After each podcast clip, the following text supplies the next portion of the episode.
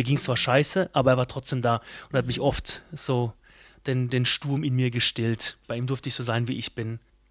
Eigentlich voll krass. Das würde ja Voll. heißen, dass wir eigentlich hier wirklich überhaupt keine Heimat haben. Außer.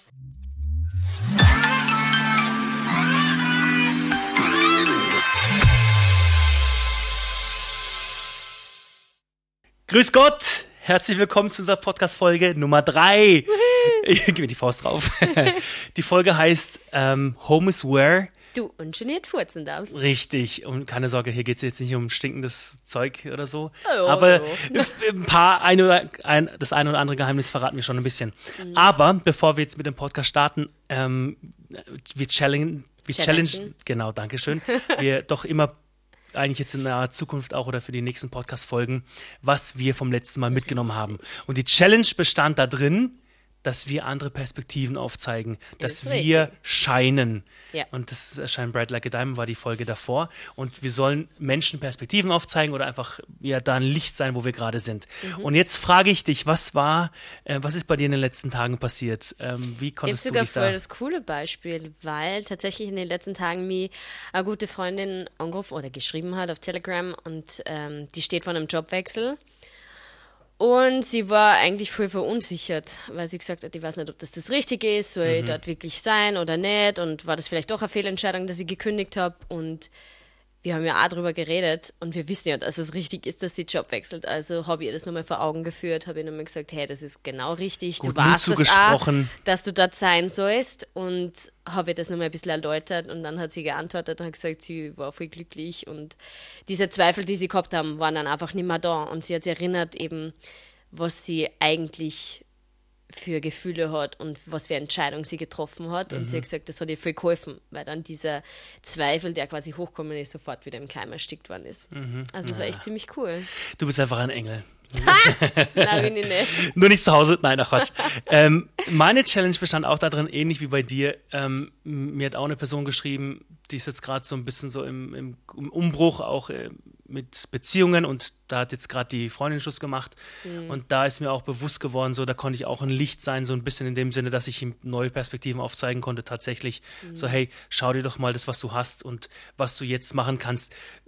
Äh, Breakups sind immer scheiße, aber Ja. Dass man halt da eben auch jemand einfach, einfach nur zur Seite steht, weißt. Und da habe ich auch gemerkt und habe auch das Feedback bekommen, dass es total cool ist, dass ich überhaupt da bin und ansprechbar bin für ihn. Und das fand ich ganz toll. Und so konnte ich ähm, auch in diesen vergangenen Tagen ein Licht sein. Also Schön. richtig ohne Glühbirne und ohne Neonröhre. so, das heißt, in dieser Folge ähm, Home is where du ungeniert furzen darfst, wollen wir darüber reden, wie das für dich ist oder was für dich Heimat ist oder so irgendwas. Und ich möchte eigentlich gleich mit der Geschichte starten. Wir haben doch einen Freund gemeinsam gehabt, der dieses Slogan Home is where the heart is, so ist ja, der Ursprungssatz. Oh Gott, der hat das gehasst. Der Ja. hat das so gehasst, ey. Und vor ein paar Jahren war dieser Slogan ja ganz modern oder ist es ja immer noch so ein bisschen Kannst so. du erinnern, wir sind bei ihm zum, ähm, was war das, Kaffee und Kuchen eingeladen gewesen und ich hab nur gesagt, du lass uns so ein Schild kaufen und wir schenken es ihm. Haben wir dann eh nicht gemacht, aber es wäre so lustig Ich, gewesen. doch, ich glaube, wir haben so ein kleines Herz gekauft, was er, Ja, stimmt. so ein kleines Herz. Ja, Ja. Mich, ja, das Holzherz mit dem, doch, stimmt, stimmt, stimmt. Ja, und das, wir Herz, damals, als ich das letzte Mal noch bei in der Wohnung war, hat er sogar immer noch drin gehabt. Also ich hoffe es, ich hoffe, dass er es noch hat. Home is where the heart is. Und eigentlich ist es ja ein schöner Satz. Also tatsächlich Eigentlich echt, stimmt's ja. Ja? Also zu Hause ist ja dort, wo unser Herz ist. Also von dem her, der Spruch ist ja gar nicht so blöd. ja, genau, eh. Aber jetzt, aber auch mal die Frage an dich. Was ist für dich jetzt mal zu Hause oder wo siehst du zu Hause? Oder was verbindest du mit, mit zu Hause, Ähm, mit Heimat? Also ich glaube, für mich persönlich ist es ehrlich gesagt Korfu. also natürlich Korfu! Aber Korfu ist, glaube ich, Dreckig. teilweise auch, aber ist irgendwie trotzdem voll Heimat. Also was, wir sind ja im jedes zweite Jahr nach Griechenland gefahren, auf, nach Korfu. Ähm, Du und der und? Moment, wir, meine Familie und ich, Ah, ja. als ich noch ein Kind war, ähm, und der Moment, wo wir von der Fähre runter sind, hat einfach, es war heiß, es hat nach stinkendem Mopeds gerochen, es war überall Müll, aber es hat auch nach diese nach Oleander gerochen oder auch noch mit, du hast die Olivenbäume gesehen und es war Sand überall und dieser Geruch, wie es ausgeschaut hat und einfach diese Hitze und wie sie sich angespielt hat, das ist für mich Heimat irgendwie. Und ich sage immer, Kofu ist wirklich meine zweite Heimat. Ich komme dort an und mir geht sofort gut, Mhm. weil das für mich so schön ist. Ja, das Also stimmt. Als wir her- zusammen in Korfu waren, da bist du ja auch ein ganz anderer Mensch gewesen. Ja. Da warst du wirklich so wie, wie deine Heimat. Vor allem, du schaust ja auch ein bisschen griechisch aus. Ja, vor allem, ich kann ja auch ein bisschen Griechisch. Richtig. Nicht sehr viel, Ja, aber jeder, hat dich da, jeder hat dich hier auf Griechisch da angesprochen. Ich dachte, Ja. meine griechische Göttin. Aber Korfu ist tatsächlich Heimat für ihn. Österreich natürlich auch, aber Korfu ist was anderes. Wahrscheinlich Mhm. auch, wenn wir immer im Urlaub dort waren. Und ich glaube, wo man im Urlaub ist, da geht es grundsätzlich besser dort, Mhm. wo man arbeitet. Also ja. Was würdest du sagen? Wo ist so deine, deine Meine Heimat, Heimat? dein Zuhause? Ja. Also für mich ist es jetzt nicht so ortsbezogen. Für mich ist es eher mehr auch ähm, so Familie, da wo du bist zum Beispiel. Wir sind jetzt seit nunmehr fast sieben Jahre verheiratet. Und Ja. da habe ich echt gemerkt, da wo du bist, da, da fühle ich mich auch wohl. Ich habe ja lange Zeit auch in den USA gewohnt. Und als ich hingezogen bin, war das für mich total schrecklich eigentlich, weil das für mich, ich äh, ich habe ich habe meine Heimat aus Deutschland damals verlassen, als ich damals auch in Deutschland gewohnt habe, dann von Deutschland eben nach USA und es war für mich echt tragisch, weil ich dort ganz einsam irgendwie war, ne? Und ich Ja. habe die Kultur nicht so gut gekannt, ich habe zwar Familie auch dort, aber die waren trotzdem noch weit weg. Aber das war einfach so schwierig für mich, weil ich musste mich komplett neu einfinden. Keine Freunde, meine Eltern, meine Geschwister, meine, mein normales Umfeld war einfach nicht mehr da. Und es war für mich echt krass und da, also deswegen ist mir auch so ganz bewusst geworden, dass Heimat nicht nur so ortsbezogen ist, sondern die Menschen, die da mit dabei sind, machen eben auch Heimat. ja Aber mit schon. Heimat verbinde ich eigentlich auch Düfte. Zum Beispiel von meiner Inwiefern? Mutti. Meine Mama hat jetzt so einen guten Chanel-Duft. Ich Ja, das, was unsere Größte immer sagt. Es riecht nach Deutschland. Es riecht nach Deut, nach Omimi. Es riecht nach Omimi, sagt unsere Tochter immer, wenn sie den. Duft von jemand, von einer betagten Dame ja, das riecht. stimmt. Richtig, es, es riecht einfach so schön pudrig. Ich mag das. Oder weißt du, oder auch wenn ich morgens aufwache und ich, riech, ich rieche frische Brezeln. Das Mhm. hat, das, wenn du das machst, wenn du Brezeln aufbackst oder so oder Kuchen backst und das genieße ich einfach. Das ist für mich so, ach, gleich kommt Heimatgefühl hoch, weil meine Mama das auch gemacht hat, weißt? Mhm. Und da kommt gleich so, oh, das ist ganz toll, das, das taugt mir, das gefällt mir, das riecht gut. Und, und ja, aber auch, aber auch Töne oder Musik erinnert mich so an Heimat, weißt? Also wie gesagt, und nochmal kurz zurück, ich habe, als ich da damals eben in den USA gewohnt habe, da war es halt eben so schrecklich, da ist mir was so Du vor hast Augen. das halt nicht gehabt, oder? Keine Brezeln. Genau, da gibt's kein Chanel- Brezeln, kein Chanel-Parfüm. Vor allem, naja, das Brot, über das Brot brauchen wir dort gar nicht reden in den USA. Aber dann von USA bin ich ja auch nochmal zurück nach Deutschland gezogen und dann in Deutschland bin ich noch zweimal umgezogen und dann von Deutschland jetzt nach Österreich Mhm. bin ich gezogen. Jetzt wohne ich mit dir gemeinsam hier in Österreich. Also hast du ja deine Heimat. Richtig, aber anfangs war es ja auch nicht so, weißt? Ja, natürlich nicht. Es war ja auch nicht so direkt von vornherein unsere Heimat oder meine Heimat. Das war ja auch nochmal eine Umstellung. Und jetzt Ja, aber was hat dir dann geholfen? Ja, das ist nämlich die Frage und das ist, was ich auf jetzt hinauskommen wollte. Ich habe halt echt gemerkt, dass, dass, dass Gott meine Heimat ist. Hätte ich Gott in all der Zeit nicht gehabt, wo ich umgezogen bin und mich so allein und einsam gefühlt hätte, habe, dann, dann wäre ich echt nicht, echt nicht so der Mensch, der ich jetzt bin. So, ich habe mich immer wieder an Gott geklammert. Ich habe mich, ich habe immer wieder gebetet. So, was, äh, was meine ich mit an Gott geklammert? Ich habe immer wieder, weißt du, gebetet. Ich habe versucht, ähm, ja, einfach die Bibel auch zu lesen und das auf mich zu übertragen. Weißt du, was ich in der Bibel lese, was hat es mit meinem Leben heutzutage zu tun?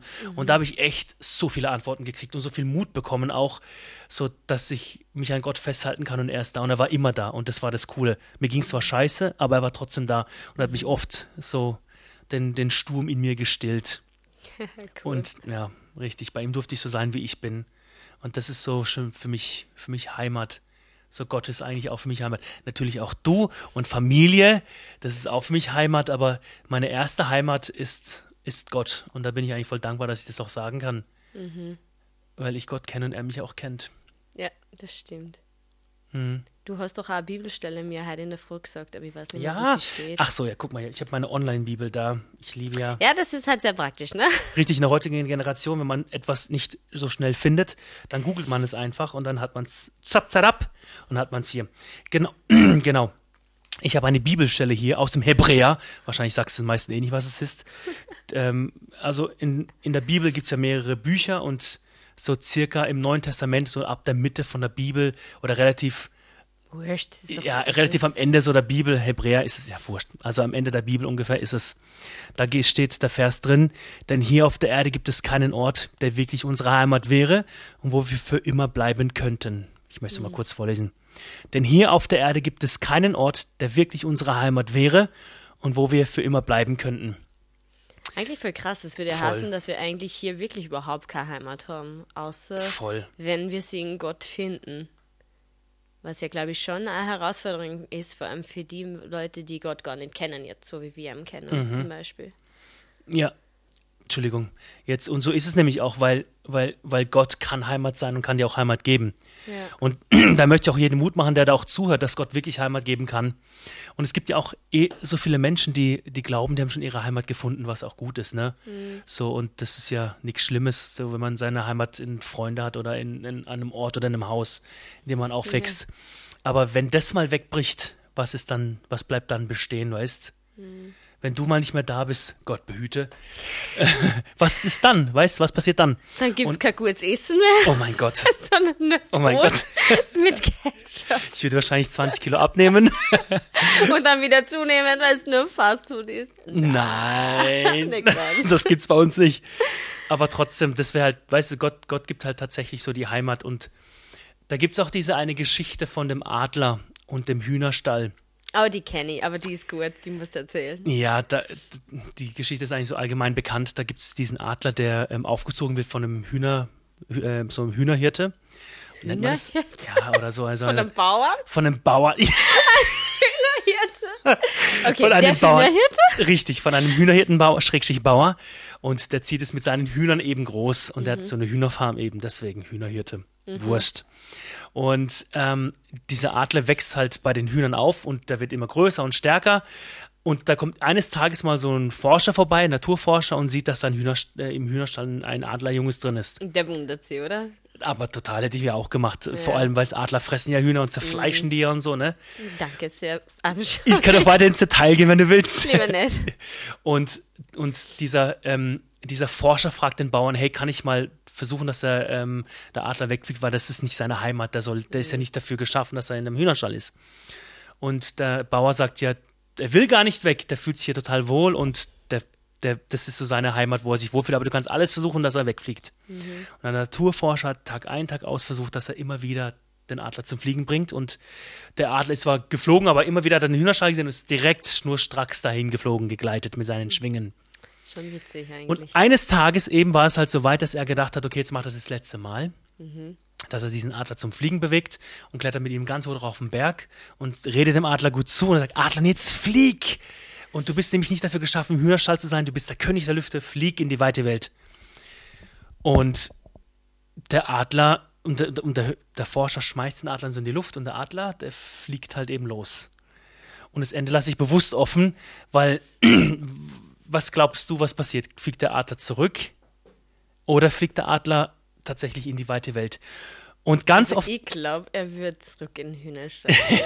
Das Wobei, das wäre voll traurig. das ist ja voll traurig. Ja, man kann voll. es, man kann googeln, wie es ausgeht. Ich, ich möchte das Ende jetzt bewusst nicht erzählen. Und da ist halt das Tragischerweise oder das Gute, dass wir halt dafür geschaffen sind, nicht im, in einem Hühnerstall zu sein. Und wir Menschen, wir, wir haben so oft so die Angewohnheit, okay, das, was ich kenne, da bleibe ich auch. Dabei sind wir für viel mehr Sachen geschaffen. Und, und ich glaube halt, dass Gott uns, unsere Heimat ist. Und dass da, wo wir gerade drin sind, dass es gut ist, von Gott gegeben ist, aber was ist, wenn es mal tatsächlich wieder wegbricht? Dann will Gott unsere Heimat sein. Und ich glaube, dass das so die Geschichte so ein bisschen widerspiegelt eigentlich, dass Gott uns die Freiheit geben will und uns in Freiheit führen will. Und du Ja. ganz ungeniert vor ihm äh, sein, Sein darfst. Ja, das ist schon ziemlich cool. Also, ich bin froh, dass ich Jesus so kenne, was, dass ich mir denke, eben, ich könnte oder ich tue und schon nicht ihn furzen, weil ich mir denke, okay, Gott sieht eh alles. Aber ich glaube, es gibt so viele Menschen, die einerseits diese Beziehung nicht haben, aber andererseits sie das auch gar nicht trauen, weil das Gottesbild so krass ist. Also auch so von wegen, also ich kenne es nur von früher, so aus der Kindheit, dass die Leute, die, wo auch viele katholisch aufgewachsen sind, immer gesagt haben, ja, das ist so fern. Also das ist wie, Der Glaube ist fern. Ja, und auch Gott, das ist keine Person, Mhm. zu der man eine Beziehung aufbauen kann. Aber dann kannst auch nie du selber sein. Und das Mhm. erinnert mich an Frauen, was die in einer Beziehung sind und die in der Früh um fünf oder sechs aufsteigen und sie schminken, damit der Partner sie ja nicht ungeschminkt sieht. Ja, das machst du doch auch, oder nicht? Ja, genau. Du schaust jeden Morgen dann so gut aus. Fuck up like this. Nein, aber wenn man denkt, das ist doch voll verkrampfen. Mhm. Wenn du nicht du selber sein kannst, wenn du da immer faken musst. Also, Ich- ich- boah, du das hast- echt so mühsam. Jetzt bringst du mich auf was. Wir haben doch Freunde von uns, die sind auch verheiratet und wo er nicht vor ihr furzt. Das ist so schlimm. Also ich muss ehrlich sagen, das tut mir sogar voll leid, weil, jetzt überleg mal, ich kann mich erinnern, als wir frisch zusammengekommen sind, habe ich es ja auch nicht gemacht. Und ist es okay, dass man Aber ich Geheimnisse finde, voreinander am hat? Anfang ist das ja okay. Das hat so ein bisschen mit eine gesunde Scham und Respekt Genau, auch ein bisschen so die Attitüde so ein bisschen zu haben, nein, ich Genau. möchte meine Frau gut darstellen oder meine Richtig. Freundin gut darstellen, aber weißt du, ich kann mich erinnern, wir waren halt eben zusammen, ich musste halt so oft aufs, ich musste halt eben, ne, meine Gase entleeren oder raus entfleuchen lassen und ich konnte nicht, weil ich mich halt geniert habe vor dir, ne? ich wollte nicht echt sein vor dir und ich wollte Ja. nicht das Eklige zeigen und ich kann mich erinnern, dass ich halt so oft Bauchschmerzen hatte danach. Keine Sorge, es war nicht ja, wegen dann, dem Essen. Dann bist heimgegangen, dann Explosion. Explosion in der Hosen. Aber es war halt eben voll krass und, und das finde ich halt voll krass, wenn du bei deinem Ehepartner nicht, und jetzt mittlerweile, ne, sind wir halt ungeniert, natürlich schon gesittet, aber wenn du halt eben nicht sogar das vor deinem Ehepartner irgendwie verheimlichen musst, das finde ich schon, also für mich ist es voll schrecklich, weißt, weil ich kann nicht sein, wie ich bin und dann auf einmal pupst du und dann, oh mein Gott, er hat gefurzt, oh mein Gott, wie peinlich, weißt, Ja. das wäre, das ist ja, dann hab, dann schäme ich mich ja, das ist ja nicht, das ist ja kontraproduktiv in einer Beziehung, sich zu schämen vor dem Partner. Vor dem Partner soll man ja ganz nackt, also jetzt in Anführungsstrichen nackt stehen und man soll sich ja kennen, wie sonst kein anderer, ne, dich kennen soll. Und das ist das halt eben, was ich halt eben auch vor Gott sein kann, so ungeniert. Natürlich ist Gott heilig und Gott ist gut, aber ich, er kennt mich besser, als ich mich selber kenne. Ja? Ja, voll. Ist so. Und ich meine, ich hoffe, dass jeder das irgendwann mal erleben darf, dass er so eine Beziehung hat, dass er vor Gott quasi nichts verheimlichen muss, aber sie vor allem auch nicht verstören muss, sondern Mhm. Ja. dass er komplett, also dass man komplett mal selber sein darf, weil Mhm. Eben Gott ja alles kennt. Unsere Gäste war so cool, hat sie letztens im Kindergarten erzählt.